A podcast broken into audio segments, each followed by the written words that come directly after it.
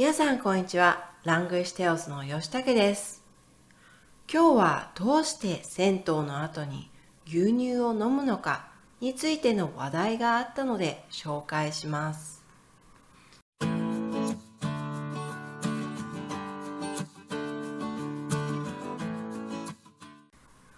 銭湯といえばなぜ牛乳？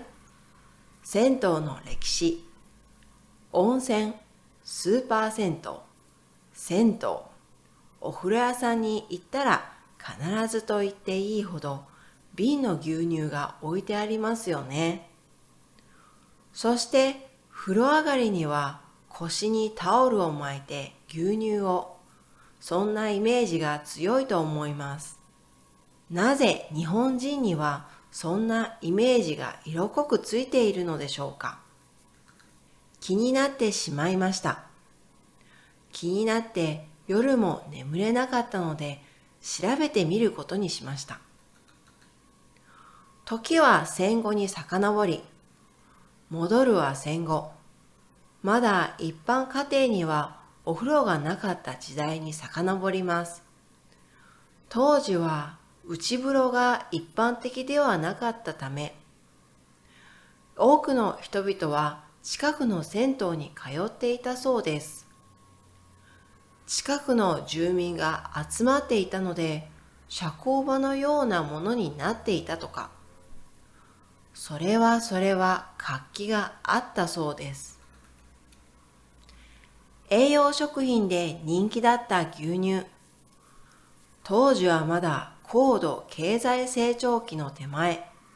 テレビ洗濯機冷蔵庫といった三種の神器と言われる家電がようやく市民の手に渡り始めた頃でした。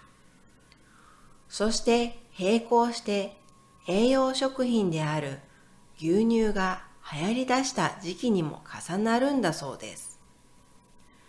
しかしまだ冷蔵庫が普及しきっていなかった当時は多くの家庭では牛乳は朝の配達時に一本だけ飲むことができる貴重な飲み物だったのです。牛乳メーカーもまた、より多くの機会で牛乳を楽しんでもらえる機会を探したんだとか。銭湯は新しい販売チャンネルの一つ。そこで思いついたのが銭湯。銭湯は多くの人が集まっていたため、当時で言うと、だいぶ施設に還元するぐらいの資金があったのでしょう。最新の冷蔵庫を置き始めていたんだそうです。牛乳メーカーはそこに牛乳の陳列を始めました。朝にしか飲めなかった牛乳が夕方以降にも飲めるようになったのです。それをお客さんたちは贅沢だと感じ、銭湯で牛乳を手に取るようになったんだそうな。そしていつの間にか銭湯といえば牛乳と言えるほどの存在になりました。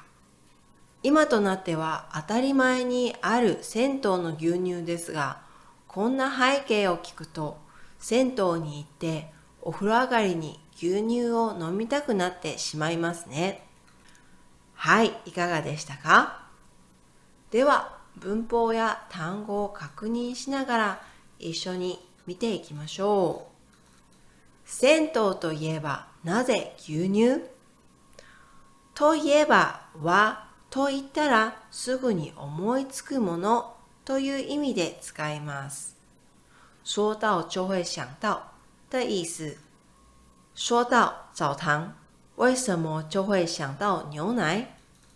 銭湯の歴史，澡堂的历史。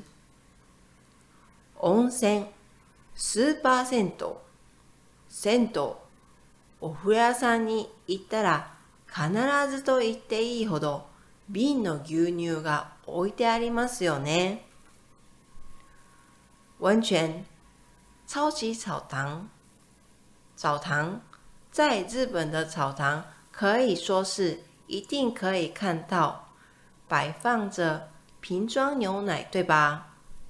そして風呂上がりには腰にタオルを巻いて牛乳を風呂上がりというのはお風呂から出てきたばかりの時を指します。お風呂上がり、ね、風呂上がり、ね、お風呂から出てきたばかりの時の意味ですね。而且洗完澡后，人们会把毛巾围在腰部，喝上一瓶牛奶。そんなイメージが強いと思います。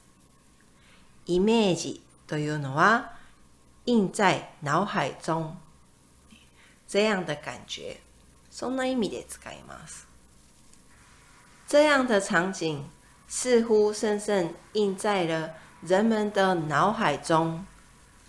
なぜ日本人にはそんなイメージが色濃くついているのでしょうか色濃くというのは、ねえー、深刻的印象、ね、色濃くと言います。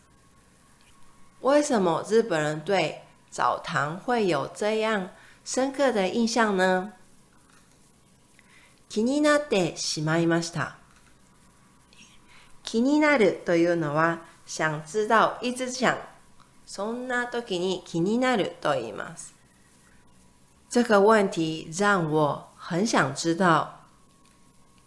気になって夜も眠れなかったので調べてみることにしました。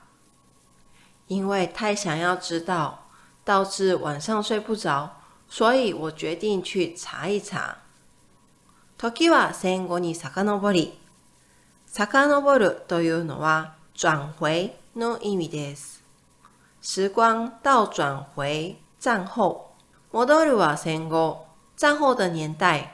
まだ一般家庭にはお風呂がなかった時代に遡ります。遡る、回转到の意味ですね。当時は内風呂が一般的ではなかったため、当時室内浴室还不太普及。多くの人々は近くの銭湯に通っていたそうです。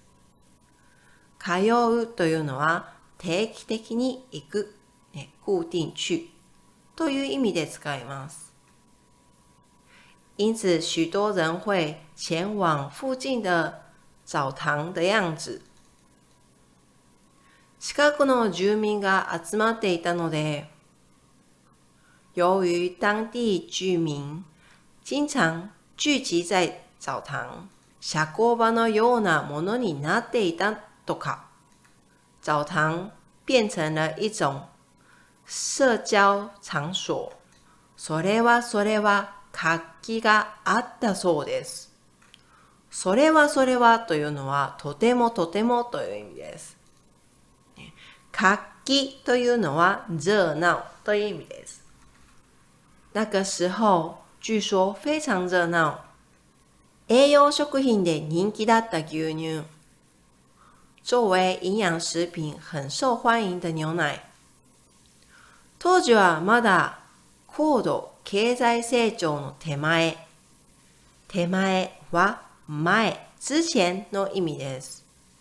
当时正值经济高度成長前夕、テレビ、洗濯機、冷蔵庫といった三種の神器と言われる家電がようやく市民の手に渡り始めた頃でした。といったというのは例を出すときに使います。ここではテレビ、洗濯機、冷蔵庫という例を出していますね。神器というのは、ね、神からもらった宝物、ね、すごい機械を表します。